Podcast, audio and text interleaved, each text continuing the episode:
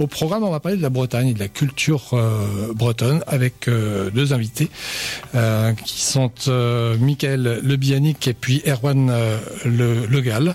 On va les recevoir dans, dans un instant. Au menu également, on va voir Claire qui viendra nous parler tout à l'heure de 162% solidaire, cette rubrique qu'on a mis en place depuis le début du confinement pour filer un coup de main à celles et ceux qui essayent malgré tout ça de continuer à travailler, notamment avec le click and collect. Commencer avec une petite pause musicale.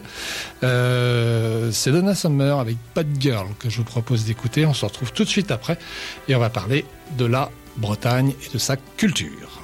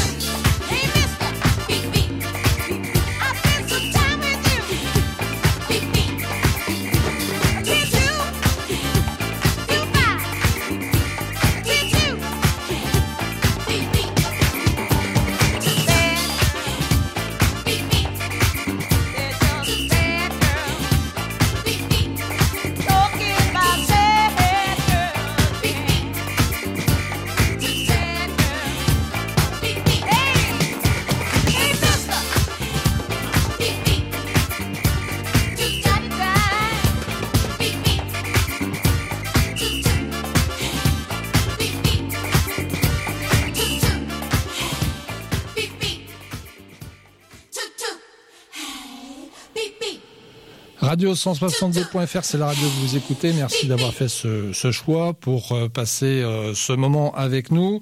Si vous regardez votre montre et qu'il est midi 43, c'est que vous nous écoutez en direct. Et s'il est un peu plus tard, c'est que vous avez attrapé euh, au vol la rediffusion, donc à partir de ce soir 18h30. Et promis, ce soir, on sera à l'heure. Bon, allez, on va parler à présent de culture bretonne avec deux invités. Michael Lebianic, merci d'être avec nous. Bonjour. Et puis Erwan Legal, bonjour. Bonjour. Alors, c'est cool déjà que vous soyez là parce que vous êtes en télétravail en ce moment? Oui, sur le papier, on est en télétravail, mais bon, euh, moi qui suis en charge de la communication, j'ai des dérogations pour pouvoir aller travailler, télétravailler du coup euh, ailleurs. Et euh, bah, ça permet de sortir un peu de chez soi parce que c'est vrai qu'en étant confiné, le télétravail, c'est ça peut paraître long parfois. Ouais. je dois être dans le kilomètre. Euh, de distance par rapport à mon domicile et avec le studio, donc ça marche. bah c'est bien. J'espère que notre retard vous permettra de rester dans l'heure. Sauf s'il est sorti faire ses courses. Hein. On va parler de Bretagne Culture Diversité. C'est euh, c'est l'organisme pour lequel vous travaillez. C'est une association oui, alors c'est une association, bah, on est basé à Lorient, euh, donc on est voisins quelque part, et euh, c'est une association qui a 8 ans et qui, qui travaille, en fait, qui facilite l'accès à des contenus, des ressources, euh, des savoirs sur la Bretagne et la diversité de ses cultures. Donc on le fait principalement par euh, le biais du web parce que le but c'est de toucher un maximum de gens le plus largement possible, tout type d'âge, tout type euh, de bah, de profil aussi, tout en ayant à l'esprit que euh, bah, la jeune génération est super importante donc il faut absolument pouvoir leur inculquer et leur leur apporter des savoirs sur la région, sur l'histoire de Bretagne, sur le patrimoine qui les entoure. Donc on le fait par le biais de différents sites. le plus généraliste c'est s'appelle BCDIA donc on a fini en IA pour faire un peu comme une encyclopédie donc ça se veut une encyclopédie de la Bretagne et de, de, la Bretagne et de ses habitants et habitantes. Donc on va dire qu'on va trouver euh, pas mal de, de, matière sur euh, sur ce qu'est la Bretagne, ce que sont les Bretons, qui, qui, qui, qui nous sommes, et puis euh, la diversité qui compose aussi cette, cette population. Et donc ça se fait par par différents outils. Alors on a développé des articles, on appelle ça dossier thématique, mais c'est des articles fournis. On a des webdocs, on a des expos virtuels, on a pas mal de pas mal de matière, des vidéos aussi, pas mal de choses qui permettent bah, de, de, trouver un petit peu euh, son euh, ce qu'on peut chercher ou ce qu'on ce qu'on cherche pas aussi ça peut donner des idées. ça, la curiosité bah, on adore ça hein. c'est un peu notre notre terrain de jeu. Mais c'est vrai qu'il y a une envie de, de partager euh, qu'on sait ce qu'on sent hein, quand on va sur le site il y a une envie euh, qu'on sent de, de partager bah, un patrimoine qui n'est pas simplement un patrimoine euh, musical ou un patrimoine euh, architectural. C'est vraiment prendre la culture dans, dans au vraiment sens large, quoi. Ouais, bah c'est pour ça qu'on parle de diversité culturelle aussi en Bretagne, parce que bon, bah y a, y a deux langues, il y a deux, cult enfin, deux cultures. On va dire il y a la haute et la basse Bretagne, c'est pas forcément la même façon de parler, de voir les choses. Et puis euh, aussi dans les formats aussi de la, plus, enfin la plurielle, enfin divers formats, une richesse de formats, donc des vidéos, des des, sons. Et en fait, c'est l'idée, de montrer bah, que la Bretagne, elle est diverse et elle est riche aussi de plein de choses, et puis que ça, on dépasse aussi le, le, peut-être euh, l'image euh, un peu, euh, un peu facile de, de dire, bah, c'est la musique bretonne, c'est les costumes, c'est non, en fait, on va beaucoup plus loin. Il y a aussi du patrimoine naturel qui est propre à la Bretagne, et puis il y a tout ce qui, tout ce qui s'est fait aussi au fil de l'histoire. Ouais. Une expression qu'on aime beaucoup, qui est un peu galvaudée euh, aujourd'hui, mais dans laquelle on se reconnaît beaucoup, c'est l'expression d'éducation populaire. Nous, on revendique cette étiquette-là. Alors, on le fait de manière euh, moderne, je dirais contemporaine en termes de moyens. On utilise beaucoup les ressources numériques parce que c'est gratuit, que ça permet de toucher tout le monde. Ça permet de toucher tout le monde en Bretagne, mais à l'extérieur de Bretagne, à Bruxelles, à Clermont-Ferrand, à New York ou à Santiago du Chili, et en temps et en heure. Donc, donc voilà. Mmh.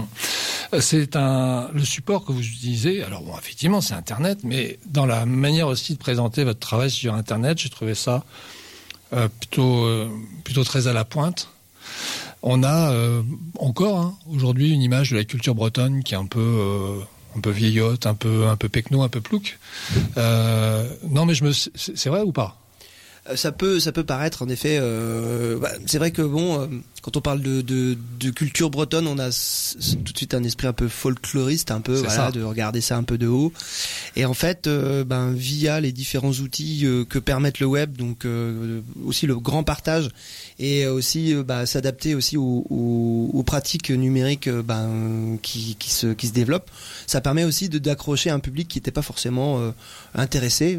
donc c'est de, de permettre aussi d'intéresser ce, ce, genre de ce genre de public qui n'est pas qui va pas à la, recherche forcément de ce type de, de, contenu et qui va pas forcément s'y intéresser. Et puis en fait le le rendre peut-être un peu plus léger par des euh, par une web série comme les clichés bretons je pense euh, notamment où du coup on prend euh, des clichés sur la Bretagne et on les déconstruit tout en apportant un petit avec une rigueur scientifique évidemment mais tout en apportant quelques petites données. On va ça permet à la personne qui va regarder d'en apprendre un peu et puis de se dire ah bah tiens je savais pas et au final voilà, de, de peut-être être curieux, puis d'aller rebondir sur d'autres sujets euh, qu'on qu'on essaye, voilà, de, de, diversifier. Il y a maintenant aussi pas mal de, de vidéos pour les enfants avec nos, nos deux personnages, Solène et Plop. ouais, Donc, super euh, et qui fonctionnent pas trop mal euh, parce que bah, les, les, les enfants s'y retrouvent et puis les différents différents âges s'intéressent à différents éléments dans cette série. Donc pour faire le petit pitch, Solène et Plop. Donc Plop, c'est un extraterrestre qui vient de la, la, planète Plopland et qui arrive en Bretagne dans le jardin de Solène. Euh, sa, sa, sa, fusée, se, son vaisseau se crache contre des menhirs. Donc ça permet, euh, voilà, il, il, arrive et puis Solène donc va, va, le prendre par la main et puis pour lui changer les idées, va lui faire découvrir sa, sa Bretagne en 12, 12 13 épisodes et chaque épisode est euh, voilà, c'est un élément de la culture bretonne. Donc on a les costumes évidemment, on a la musique, mais on a aussi euh, l'estran, voilà, c'est une particularité de la Bretagne. Euh, il y a aussi les, le bocage aussi, voilà, euh, le paysage breton, ben était aujourd'hui, avant c'était, on trouvait beaucoup d'endroits avec des bocages et quelle était le, la fonction de ce bocage là. Ben voilà, on explique. Donc c'est vrai qu'on on dépasse un peu le, le côté juste euh, folklorique, on va dire pour prendre le mmh. terme un peu euh, péjoratif. Et, euh, et ça permet voilà de bah, d'apporter des connaissances et puis de faire en sorte que ça soit entre guillemets enfin, fun que ça soit un peu au goût du jour et que bah, les, les gens se disent bah la culture bretonne en effet ça peut me faire comprendre des choses d'aujourd'hui puis ça peut me faire comprendre aussi ce que j'ai pu vivre voilà on repense à peut-être à ses grands-parents ou alors on se dit tiens j'habite dans un dans une dans un village ou dans, dans un où le où l'ancien voilà va expliquer des choses donc ça permet de faire une relation aussi avec avec l'environnement qui nous entoure ah. et puis peut-être aussi de, de susciter des curiosités et euh, du coup d'avoir connaissance et prendre conscience de ses racines aussi quoi. Dans un monde qui euh, aujourd'hui a tendance à s'uniformiser puis à, à, être assez euh, assez mondialisé puis uniforme en effet donc bah, euh, c'est un peu ça le patrimoine immatériel aussi le l'objectif enfin le, le, le, rôle de, BCD donc d'inventorier aussi quelque part le, le patrimoine ce qu'on appelle patrimoine immatériel donc c'est le patrimoine qui se partage de façon orale le patrimoine qui est vivant. Donc là on est sur les savoir-faire on est sur sur euh, des contes, de la musique, des chansons, euh, mais aussi euh, des recettes. Enfin, voilà, enfin, il y a beaucoup de choses qui sont qui font patrimoine immatériel, qui se transmet. Et ce patrimoine immatériel, il faut le sauvegarder. C'est au cœur d'une d'une convention à, à l'ONU, à, à l'ONU, n'importe quoi, à l'UNESCO, euh, qui bah, qui vise en fait à protéger les, les cultures et qui, qui, qui promeut aussi la diversité culturelle, qui fait la voilà, qui fait la part belle à, à, la diversité et qui cette diversité, il faut la protéger pour éviter que bah, que tout le monde pense pareil et que tout le monde mange pareil. Je pense que c'est important aujourd'hui, euh, en plus, euh, voilà, de, de, pouvoir sensibiliser euh, les jeunes générations à ce type de ce type d'enjeu. Michael, c'est vous qui regardez les stats du site? Oui, vous savez de d'où on se connecte pour. Euh... Alors oui, principalement. Bah c'est vrai qu'après, c'est vrai qu'Arwan parlait de, de pouvoir toucher un public qui est hyper large et très loin. C'est vrai que notre, notre objectif, notre lettre de mission, c'est quand même de pouvoir euh, sensibiliser la, les Bretons, enfin ceux qui les résidents en Bretagne de, la culture bretonne. Après, ça n'empêche pas de pouvoir aussi euh, toucher d'autres personnes. Et c'est vrai que bah, majoritairement, ça se connecte quand même euh, de France, euh, de Bretagne évidemment. Euh, mais c'est vrai qu'on a quand même quelques connexions assez lointaines. Euh, voilà, des fois c'est assez surprenant, même sur on regarde les dossiers, et puis c'est assez surprenant. Mais on sait que les Bretons ont émigré, il y a des Bretons partout, donc c'est on, on, voilà, on ouais, touche les, les, Bretons du monde entier. Ouais, il y en a partout. C'est quelque chose sur lequel il faut insister, insister sur ces circulations. Euh, c'est pas parce qu'on parle de territoire, euh, de, de, de, terroir, de culture bretonne qu'on est ancré dans un espace géographique qui serait délimité par des frontières Maintenant, euh, c'était valable il y a deux siècles, euh, c'était valable il y a trois siècles. Euh, L'Europe, enfin même plus que trois siècles, c'est mon défaut de, contemporaniste, mais l'Europe est un espace sur lequel on circule, y compris, c'est également le, cas avec les Amériques à partir du moment où elles sont redécouvertes. Des villes comme Nantes, par exemple, une ville comme Lorient, on est à Lorient, si on n'y a pas la Compagnie des Indes, elle n'existe pas. C'est ce qui fait sa raison d'être. Donc, en fait, il y a évidemment ce sentiment euh, ce regard un petit peu péjoratif porté sur la Bretagne, mais pas que sur la Bretagne, en fait, sur les territoires. Hein. Je Oui, on pourrait parler de la même chose sur l'Auvergne ou, euh, ou, dans le Nord, hein, c'est pareil. exactement. Euh, mais l'idée aussi, c'est d'essayer de, bah, justement de, de, de, contrebalancer ça, de, de, voir que le local, c'est aussi du global. Moi, il n'y a rien qui m'énerve plus que de dire ah bah c'est la mondialisation maintenant. Mais la mondialisation, elle existe déjà au 19e siècle du point de vue financier. et quand j'enseignais dans le secondaire, j'avais l'habitude de dire à, mes élèves, mais le commerce triangulaire, c'est une forme de, c'est une forme de mondialisation. Hein. Hum.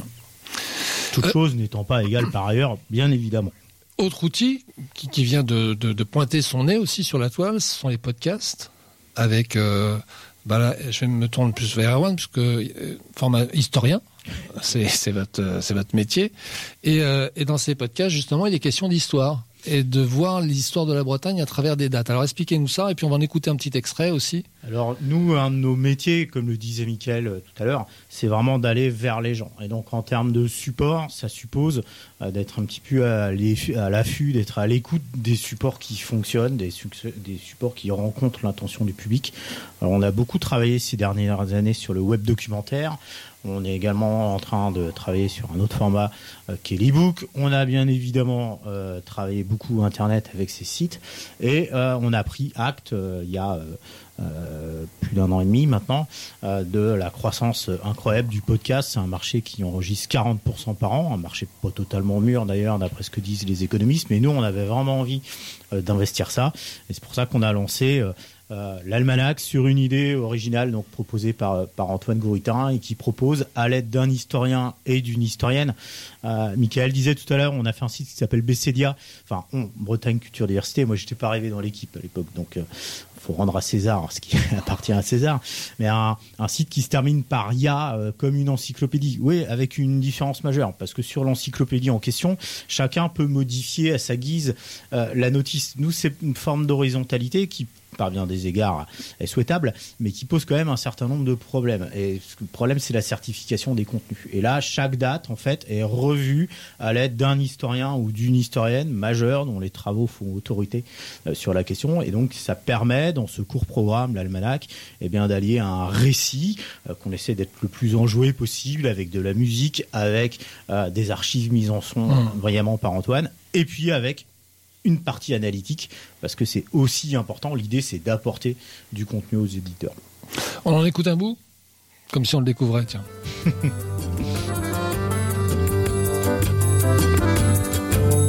Bienvenue dans l'Almanach, le podcast de Bretagne Culture Diversité, dans lequel des historiennes et des historiens nous racontent des événements qui ont marqué la région au regard de leurs dernières recherches et à l'aide d'archives mises en son.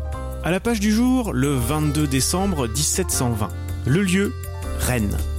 Tous les Rennais depuis ont entendu parler du terrible incendie qui a fait peu de morts mais a dévasté le centre-ville, puis laissé la place à une refonte urbaine radicale que nous pouvons encore voir aujourd'hui. Malgré cette postérité, l'événement reste assez peu étudié. La mémoire de l'incendie, est un peu paradoxale. Tout le monde considère qu'elle est évidemment extrêmement importante. C'est l'événement euh, phare de l'histoire de la ville, mais on ne sait pas très bien quoi en faire. Hein. Gauthier Aubert est professeur d'histoire moderne à l'université de Rennes 2 et fait partie des plus fins connaisseurs de l'histoire de Rennes, particulièrement au XVIIe et au XVIIIe siècle.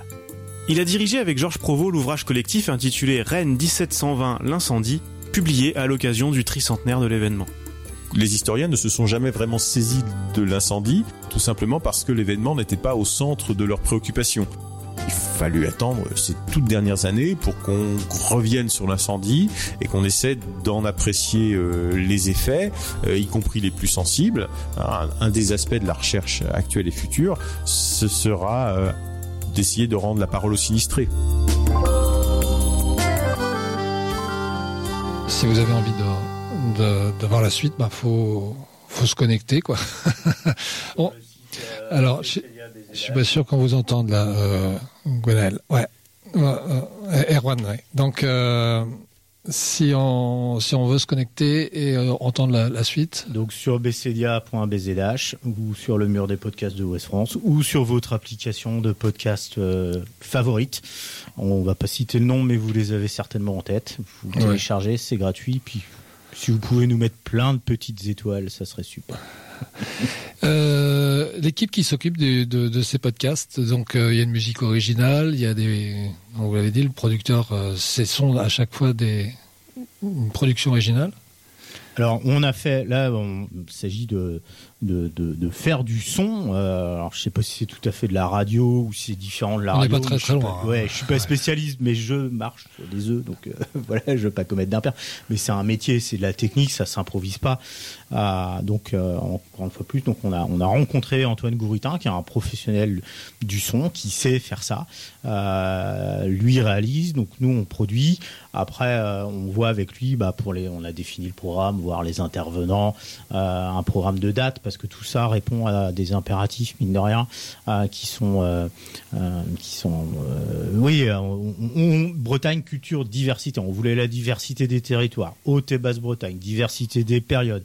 Époque contemporaine, moderne, médiévale, antique, diversité des laboratoires, euh, le CRBC de Brest, Tempora, à Rennes, diversité des approches euh, de, de, de l'histoire culturelle, de l'histoire politique, euh, de l'histoire militaire, de l'histoire économique, de l'histoire sociale, des hommes, des femmes, des historiens, des historiennes. On, on voulait vraiment mélanger tout ça. Donc on, on a, on a, on a composé une, une grille pour cette, pour cette première saison. Là, vous avez trois, pro, trois premiers épisodes qui sont en ligne. On va en avoir bientôt d'autres. Je pense que la prochaine livraison sera avant Noël. Et donc, et donc voilà. Et puis ensuite, on a fait fonctionner le réseau. Je pense à, à Mitch, notamment pour le générique. Oui, en fait, euh, l'idée c'est de faire appel en fait à des, enfin euh, c'est de rendre le produit aussi un petit mmh. peu, euh, d'avoir sa petite touche, d'avoir aussi son originalité et puis euh, sa singularité dans le monde, voilà, des, et puis faire travailler aussi les gens parce que bah, mine de rien quand même, c'est important de faire appel à des professionnels. Donc là, c'est Jeff Alluin donc qui, qui fait du clavier, donc qui a composé l'ensemble de la musique, enfin la musique originale du générique qu'on retrouvera du coup sur chacun des, enfin à chaque épisode. Et l'idée, voilà, à chaque fois, c'est de pouvoir cumuler les, euh, les, talents et puis les, les savoir-faire en fait de ces personnes-là. Que ce soit euh, là pour les podcasts, on a fait la même chose pour les web documentaires, on fait pas la même chose mmh. pour les euh, pour les dossiers thématiques. On confie en fait la rédaction de ces dossiers-là à des gens qui sont reconnus pour leurs travaux sur les sujets et on les rétribue aussi. Voilà, c'est important aussi que de que tout ce ce monde euh, puisse euh, puisse continuer aussi parce que c'est vrai que bah euh, le monde enfin en ce moment le confinement euh, empêche beaucoup beaucoup de mmh. beaucoup de choses d'un point de vue culturel donc là si au moins on peut on peut contribuer un petit peu à à faire vivre certaines personnes on le fait mais c'est vrai que c'est surtout aussi en gage de qualité et puis de pouvoir avoir un produit qui soit aussi euh, euh, ben, on va dire qu'il soit à notre image en fait d'avoir son propre son propre podcast avec ses propres ses propres sons ses propres ouais. touches quoi donc c'est important et puis c'est euh, ça permet d'avoir un produit original pour nous quoi il y avait de l'événementiel de prévu avant le confinement pour euh, oui. les CD. oui, oui, oui. Puis là, forcément, on pense à une collègue plus en particulier parce que euh, donc une collègue qui, qui s'appelle Julie Léonard qui travaille sur l'inventaire euh, du patrimoine immatériel en Bretagne et sur la diversité culturelle. Et l'année dernière, on avait entamé euh, une série de, conférences avec euh, les transmusicales parce qu'ils ont tout un volet aussi euh, débat et conférences qui est intéressant sur la diversité culturelle et les droits culturels. Et donc cette année, on avait, euh, on avait à cœur de pouvoir renouveler l'expérience en décembre avec eux. Mais suite à, ce qui se passe aujourd'hui, puis au reconfinement, bah, ils ont décidé eux-mêmes d'annuler aussi la partie festive et la partie de réflexion. Donc du coup, bah, ça, c'est tout le travail en amont. Et tombe, enfin pas tomber à l'eau parce que ça peut être, ça, on garde ça dans les, dans les tiroirs, mais c'est vrai que ça donne un petit coup au moral parce que on passe du temps à, à, contacter des intervenants qui viennent de loin. Euh, toute la situation mondiale est compliquée, donc du coup tout ça, ça, ça s'est tombé à l'eau. Et il y a eu aussi euh, toute la partie euh, euh, qu'on avait organisée aussi avec No Border à Brest, là c'est le festival de, de, des musiques du monde avec le Quartz. Donc il y avait aussi tout, un volet de réflexion autour des autour du patrimoine et autour des droits culturels qui, pareil, ben, cause Covid, s'est annulé. Et la deuxième, enfin deuxième session de, de, conférence qu'on qu avait faite l'année dernière, on avait fait une session de conférence autour des âges d'or de la Bretagne que qu'Arwan pilotait, euh, donc qui se sont bien passés l'année dernière, parce qu'on a pu aller quasiment jusqu'au bout. Il y a juste deux, euh, deux conférences qu'on a fait en live. Et Plus une en décemembre quand même qui a été annulée à cause des grèves sur les retraites. Parce Oui, ça aussi. Ça, ça a hein. vraiment été une professionnellement c'est une année très compliquée.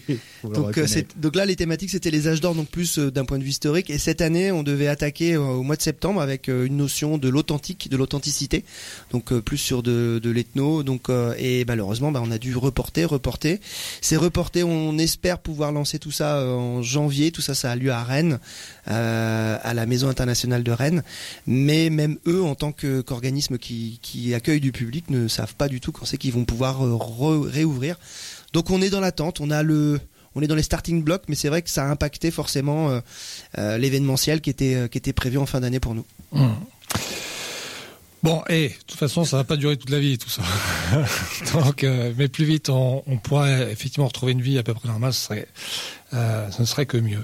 Merci à vous deux, en tout Bah, cas, d'avoir euh, pris euh, ce temps ce, ce midi pour euh, venir nous, nous parler de la Bretagne, euh, parce qu'on l'aime beaucoup la Bretagne et que la culture on l'aime aussi. Toutes les cultures. Je vous propose de se quitter avec les ramoneurs des Minières. Ah. Voilà, ça aussi, c'est la Bretagne.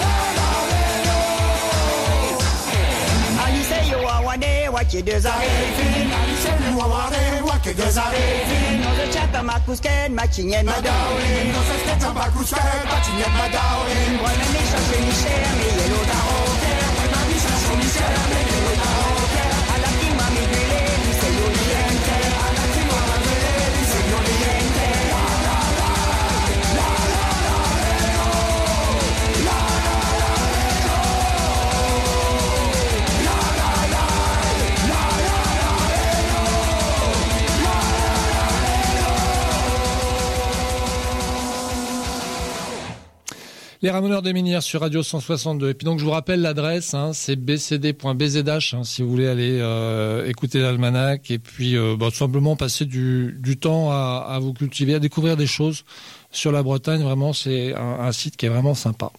Euh, c'est un tout autre sujet qu'on va aborder tout de suite puisque c'est clair qu'on va recevoir pour l'émission, pour la partie de l'émission qui s'appelle 162% solidaire. 158, 159. 160, 161, 162, 162, 162. Vous êtes curieux? Arrêtez-vous sur Radio 162. Bonjour à tous, bonjour à toutes, vous êtes bien sur radio 162.fr, la radio qui attise votre curiosité. Aujourd'hui, pour euh, l'interview solidaire 162% solidaire, nous accueillons euh, Corinne Gillard avec nous qui a créé il y a quelque temps euh, la plateforme Créa l'Ouest. Bonjour Corinne. Bonjour Claire, merci de m'accueillir. Donc vous êtes créatrice euh, de la plateforme euh, Créa l'Ouest. Est-ce que vous pouvez un petit peu nous présenter cette plateforme? Oui, alors c'est une jeune plateforme, elle est née en 2016. Euh, c'est une plateforme qui valorise les métiers d'art. Elle fait donc euh, la promotion de, de ses membres et des métiers d'art en général. Et sa vocation première, quand elle était née, c'était de mutualiser des moyens de faciliter l'organisation des créateurs. Puis peu à peu, le, concept s'est un peu transformé, il a évolué et aujourd'hui il existe une galerie des, des, créateurs qui permet à chaque artiste, artisan qui ont rejoint cette galerie de présenter leur démarche créative, de présenter un portfolio et surtout d'avoir tous leurs liens professionnels euh, d'afficher, aussi bien leur boutique marchande que les réseaux sociaux et ils sont aussi géolocalisés sur une carte interactive. Donc c'est super intéressant en ce moment si justement on soutient les, les actions qui entrent dans, dans l'ère du, du consommant local, euh, ça permet de, voir quels sont les talents près de chez nous.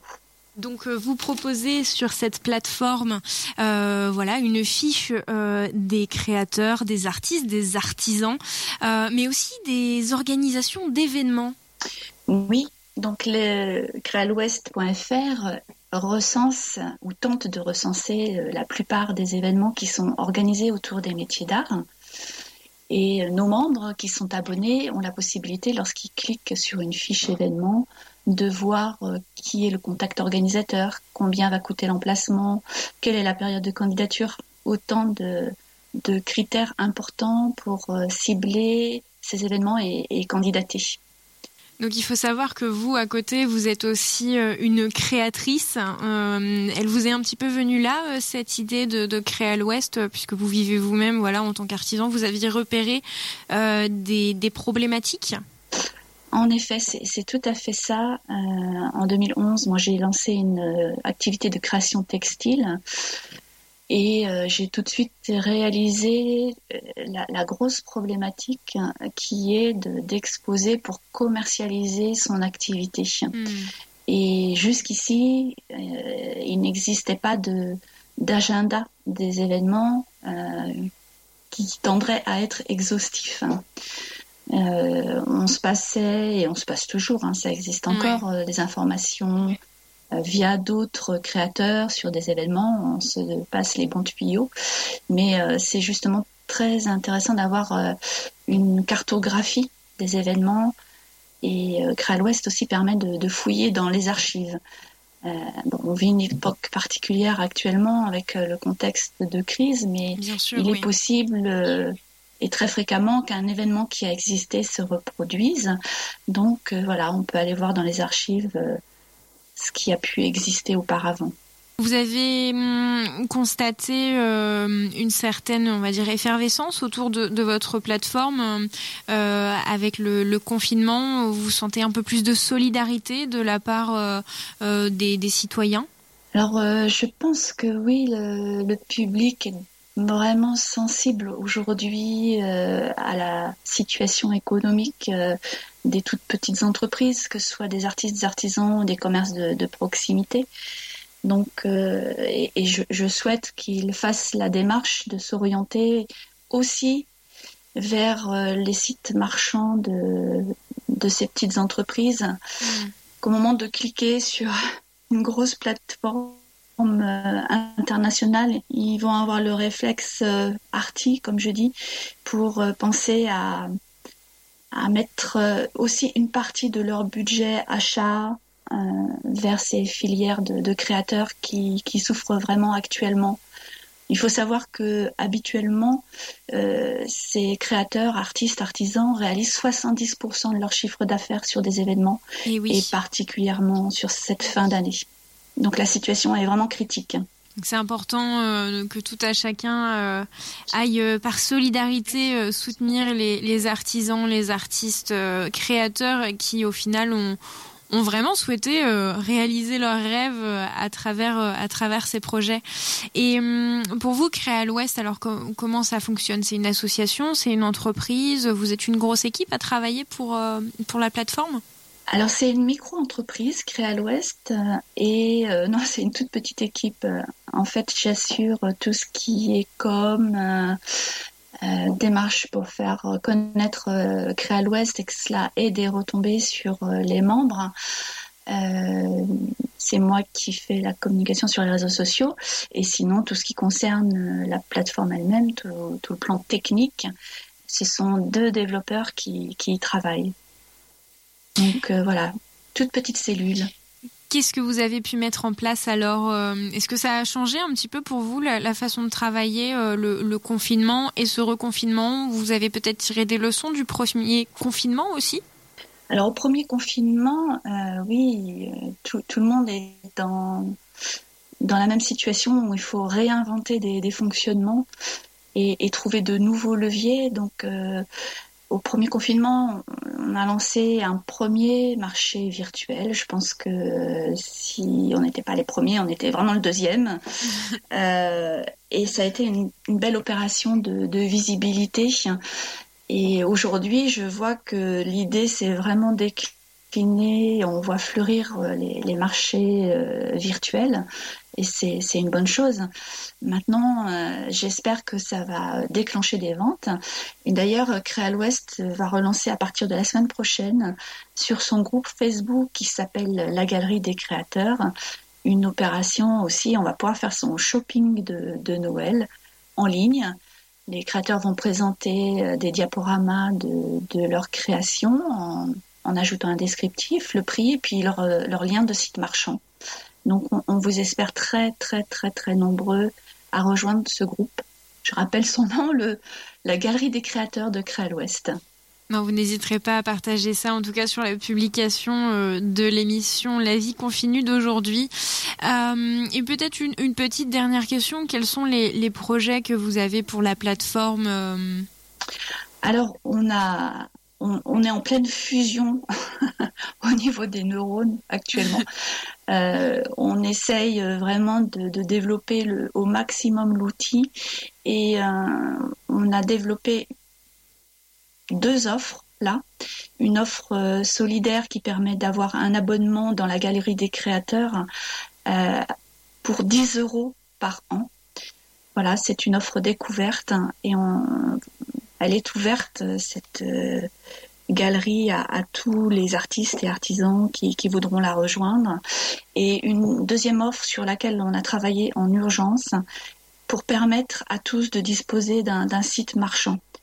Euh, Créa l'Ouest, à la base, n'est pas une plateforme marchande, mm. mais euh, on a développé donc des échoppes Créa l'Ouest, c'est en pleine création là, euh, pour permettre aux artistes et artisans qui n'auraient pas encore de, de, site internet de disposer de leur propre site internet greffé sur euh, Créa l'Ouest, greffé sur la plateforme pour avoir un, un, meilleur référencement et à des tarifs euh, vraiment ultra solidaires. Oui. La première offre, c'est une offre qui s'élève à 16 euros par mois sur un an.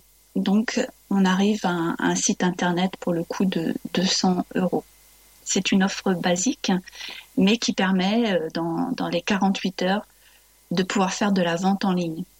Parce que le métier d'art n'est pas un secteur où, hyper numérisé. Et oui. Et vraiment, il fallait euh, transformer cela. C'est vrai que l'art, euh, c'est plutôt quelque chose qui se, qui se vit. Euh, et là, avec le confinement, on ah, est obligé de, de, rechanger un petit peu toutes nos façons de voir. Est-ce que, Corinne, vous avez un, un dernier message peut-être à, à, à, transmettre aux auditeurs et auditrices euh, Un message, une citation, quelque chose qui vous semble important de partager? Euh, Je dirais, soyons solidaires et pensons vraiment à l'économie de, de, territoire. et sur le plan national aussi, évidemment, mais il faut vraiment qu'on qu ait cette, tous cette prise de conscience pour favoriser l'économie de territoire. Et la citation euh, pour le mot de la fin, c'est une citation que, que j'utilise souvent de Nelson Mandela. Euh, tout paraît impossible tant qu'on ne l'a pas euh, réalisé. Merci beaucoup, Corinne. Pas exactement cela, mais c'est l'idée. Dans l'idée, c'est on a on a bien perçu le sens. Euh, faisons cela avec le cœur, soyons solidaires et humains, euh, et tout est possible au final. Merci beaucoup, Corinne, d'être intervenue, d'être venue parler Merci de Claire, votre plateforme. À très bientôt. Euh, à très bientôt, et puis je redonne la parole à Pierrick. Merci euh, Claire et à votre euh, invité. Euh, tout de suite après une petite pause musicale, euh, eh ben nous entendrons, euh, nous entendrons, nous entendrons Xavier. voilà. Mais pour l'instant, c'est Aldebert. Et dis, tu sais ce que c'est un taxidermiste Ben oui, c'est un chauffeur de taxi qui soigne les problèmes de peau. Ah bon?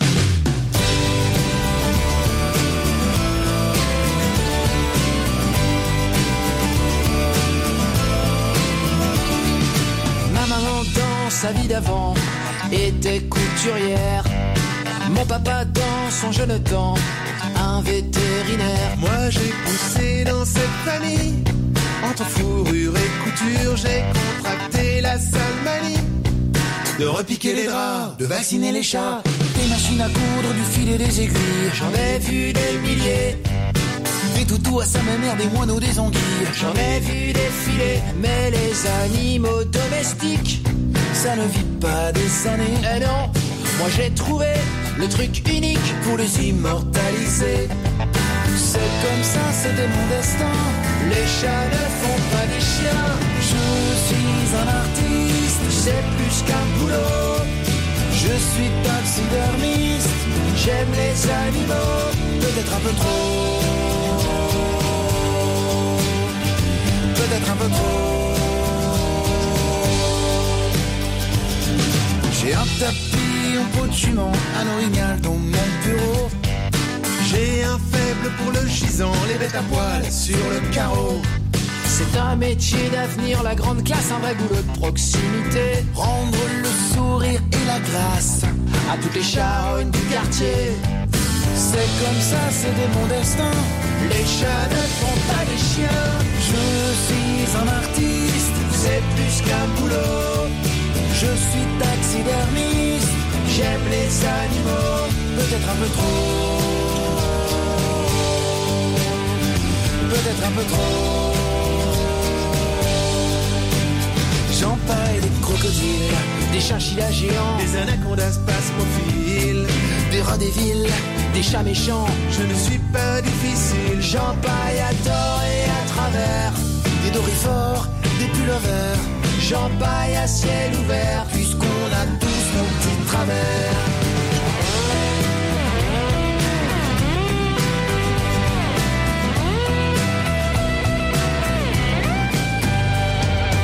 De quoi sera fait demain? Je vais vous faire une confession. Empailler enfin les humains ferait évoluer la profession.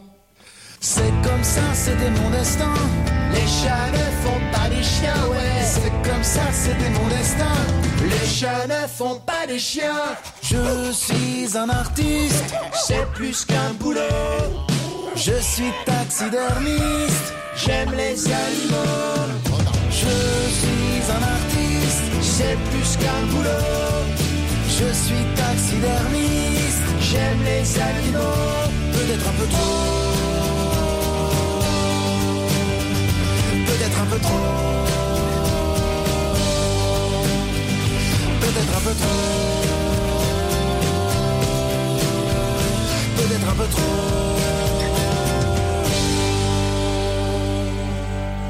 Eh bien, bonjour euh, à vous euh, toutes et tous sur euh, radio 162.fr. Aujourd'hui, on a décidé de, de vous parler, enfin j'ai décidé de vous parler de l'effet miroir. Miroir, oh mon miroir. J'imagine que vous en avez entendu parler. Vous savez, c'est ce truc euh, on- qu'on entend quand on dit euh, ah ben je vis quelque chose avec quelqu'un ou dans une situation euh, et en fait ça me renvoie quelque chose de moi ou quand quelqu'un dit oui mais quand tu me parles en fait c'est toi que tu parles c'est ton avis moi je suis pas d'accord d'entendre ça etc c'est un peu ça l'effet miroir alors on va essayer d'y voir un peu plus clair je voudrais commencer par euh, une petite citation de Jiddu Krishnamurti ça fait toujours classe de commencer par des C'est clair. c'est vrai. Hein Alors lui, il dit, la relation est un miroir dans lequel on peut se voir, non tel que je souhaiterais être, mais tel que je suis. Ça commence à piquer, ça. hein. Oui. Alors, en fait, de quoi ça parle? On a tous des histoires. On a tous notre histoire du vécu, plus ou moins sympa. Des casseroles, quoi. T'en as, toi aussi, Claire. Euh, Oh ouais. voilà. Là-dessus, on est d'accord. hein. Euh, voilà, ce que je vis, en fait, c'est le résultat de mes expériences.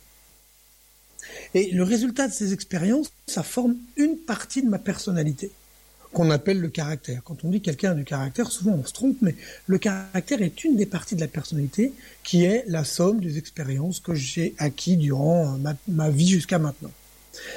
Il y a une seconde partie de ma personnalité qui est liée à l'hérédité. Mes parents, ils m'ont filé un patrimoine génétique dans lequel il y a des caractéristiques. Et cette partie, elle s'appelle le tempérament. Donc maintenant que vous savez ça, on a d'un côté le tempérament, de l'autre côté le caractère, et ces Mhm. deux, ces deux petites, a- ces deux aspects-là, ça forme notre personnalité. Ok? Merci de clarifier. Déjà, Mais ça commence en- bien. Mais je vous en prie. Alors, vous allez me dire, mais quel est le rapport entre cette petite mise au point là et l'effet miroir? Eh ben, le fameux qui se ressemble s'assemble. Et encore mieux hein, que ça. Le de qui j'ai besoin, je vais chercher. Et quand je dis de qui j'ai besoin, je dis pas que c'est conscient. J'ai des besoins qui sont pas directement présents à ma conscience, là, maintenant, dans l'instant où je fais des trucs, je sais pas vraiment que j'en ai besoin. Ok? Ça, ça va donner un comportement d'attirance vers un autre comportement, c'est-à-dire un concordant, similaire ou presque, ou au contraire un complémentaire, différent. J'ai besoin de sécurité, eh ben je vais aller chercher quelqu'un qui va m'en donner. Moi, j'en ai pas. Mais peut-être que je suis quelqu'un de très sécurisant et que j'ai euh, besoin d'avoir quelqu'un de très sécurisant aussi. En fait, ça peut marcher dans les deux sens. Ce que je recherche d'une manière non consciente, bah, ce sont mes besoins d'ajustement relationnel précoce. En fait, j'ai eu des manques, j'ai eu des blessures, mes fameuses casseroles de tout à l'heure, là, Oui. dans l'enfance.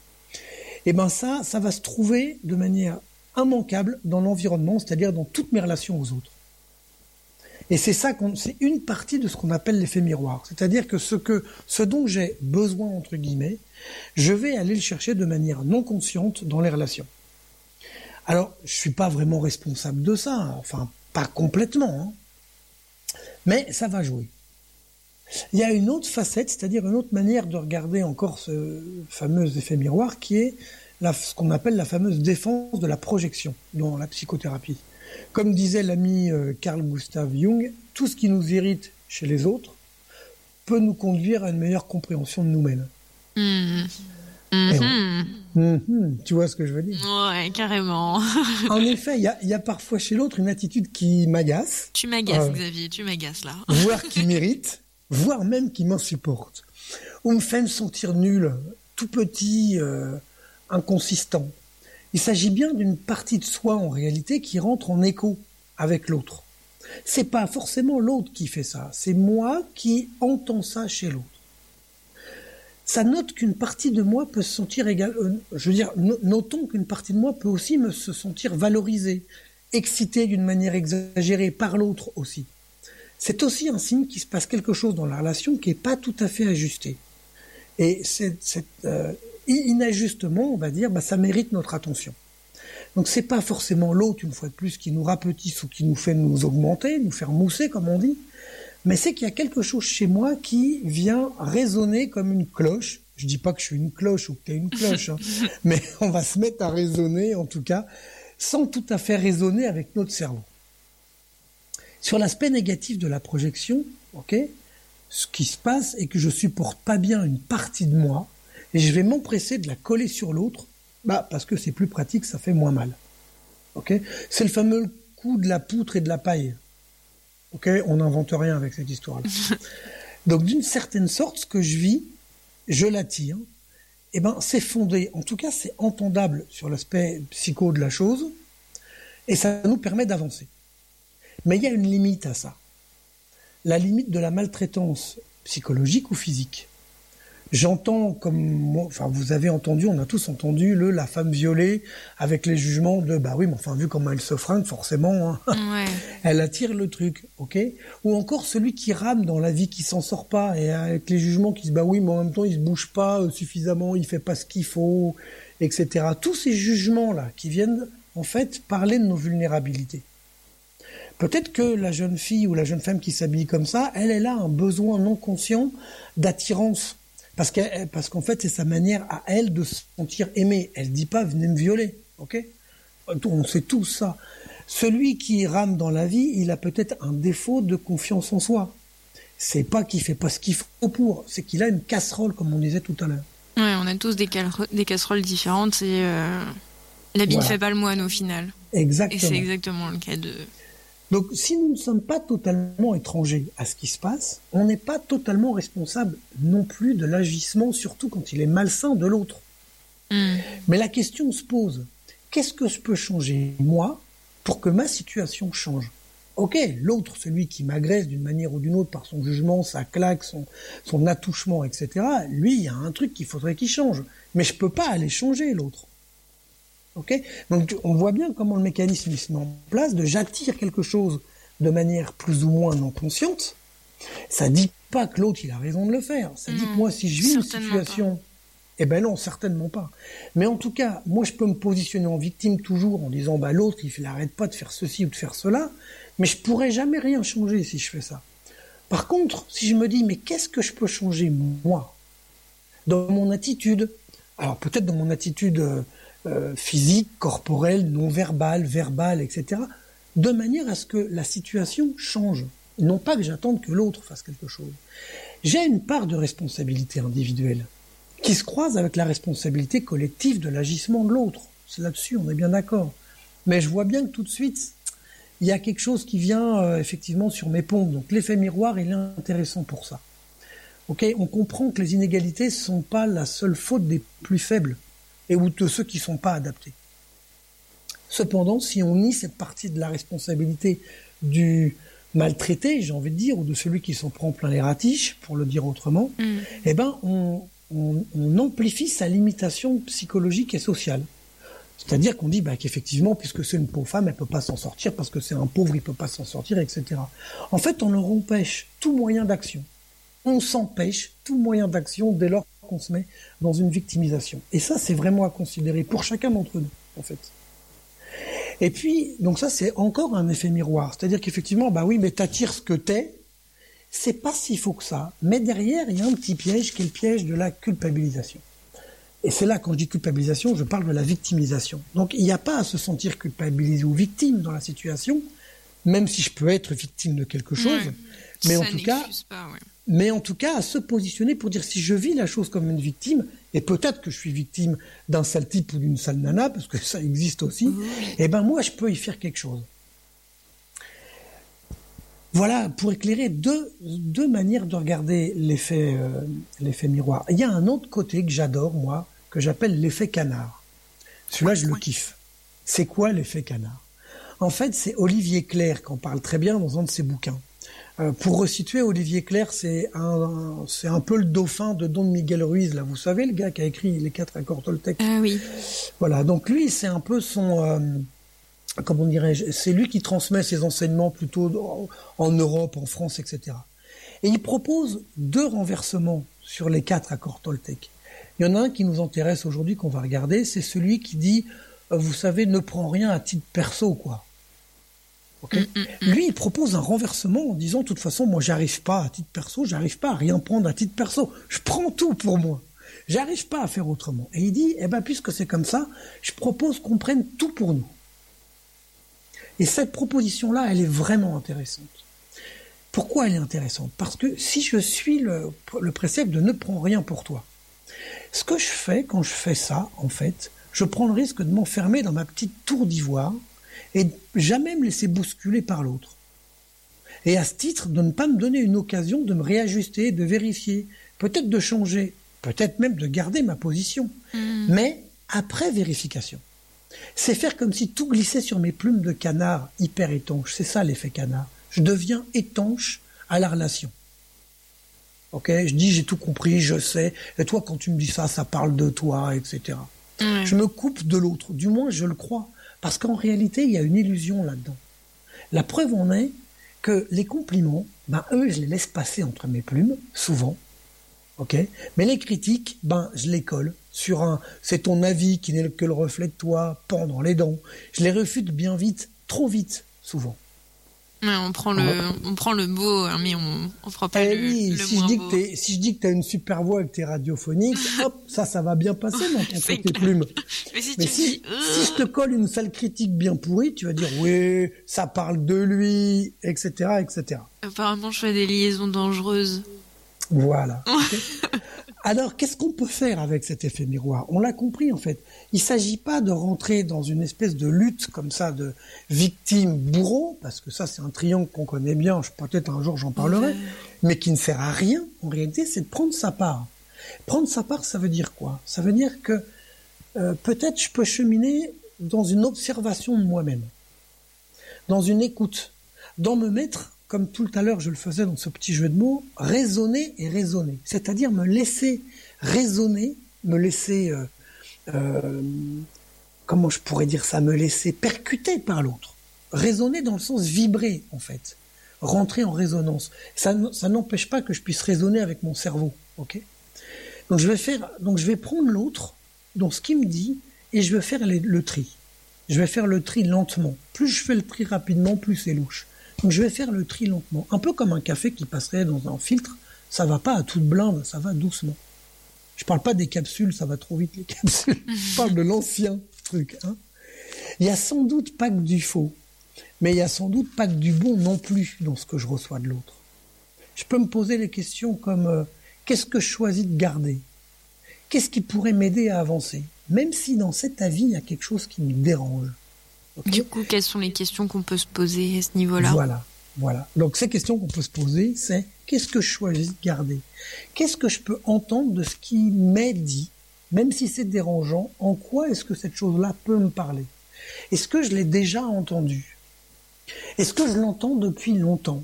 Et- Etc. etc. Ce genre de petites questions-là, qui a besoin de de soudre un peu comme une petite goutte en fait, hein, entre nos plumes de canard. Ben, dans ces petites gouttes-là, souvent il y a des trésors. Voilà ce que j'avais envie de vous dire sur l'effet miroir en réalité. Oui, j'attire vraiment ce dont j'ai a priori besoin, même si c'est pour peut-être plus tard me faire comprendre que je n'en ai plus besoin. Merci beaucoup, Xavier. Moi, je sais pas vous, mais moi, euh, ça a touché, euh, ça a touché un petit peu derrière. hein. Et Je moi, t'ai fait avoir par la, la goutte des plumes de canard, c'est super. Ouais, c'est ça, exactement. Moi, je, je suis fan de, de ce que tu transmets, Xavier. Et euh, c'est vrai qu'il y a toujours un peu de, de travail à faire sur soi, sur ce qu'on entend. Même si on peut vivre des choses difficiles, on a toujours une part de responsabilité. Même si, comme tu disais, oui. c'est clair, ça ne ça ne déresponsabilise pas euh, l'acte horrible qui peut avoir été Bien fait sûr. en face. Merci beaucoup. Et ça, c'est pas facile à entendre, mais c'est vraiment un cadeau quand on l'entend. Merci à vous, en tout cas. Voilà, merci à, à Claire euh, qui a euh, enregistré euh, ce long billet de Xavier que vous pourrez bien évidemment réécouter en podcast sur l'émission ou ce soir si ça vous fait plaisir à partir de euh, 18h30. Ça y est, c'est terminé pour aujourd'hui. On aura le plaisir de se retrouver demain. Ce sera Claire qui sera à ma place. Quant à nous, on se retrouvera lundi. Euh, D'ici là, portez-vous bien, laissez-vous libre aussi, euh, sentez-vous libre de laisser un message sur euh, le Facebook, le Twitter, l'Instagram, on est partout. Vous allez sans aucun souci pouvoir nous trouver. Merci à nos invités du jour. C'était Erwan et c'était Michael. Et, et merci à Sidonie qui était la réalisation technique de l'émission. Salut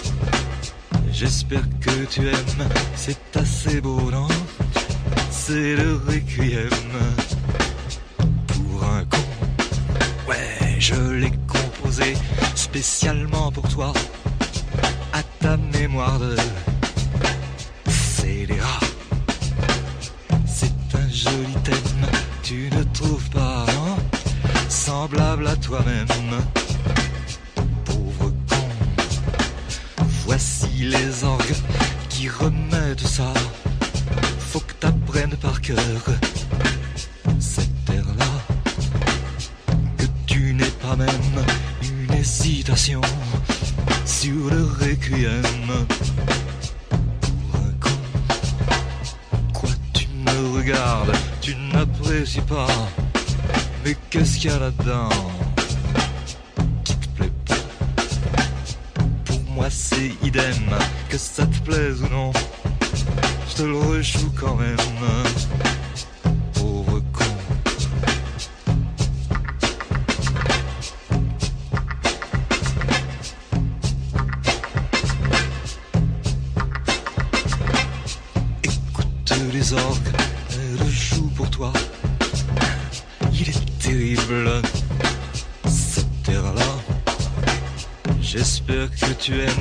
C'est assez beau, non?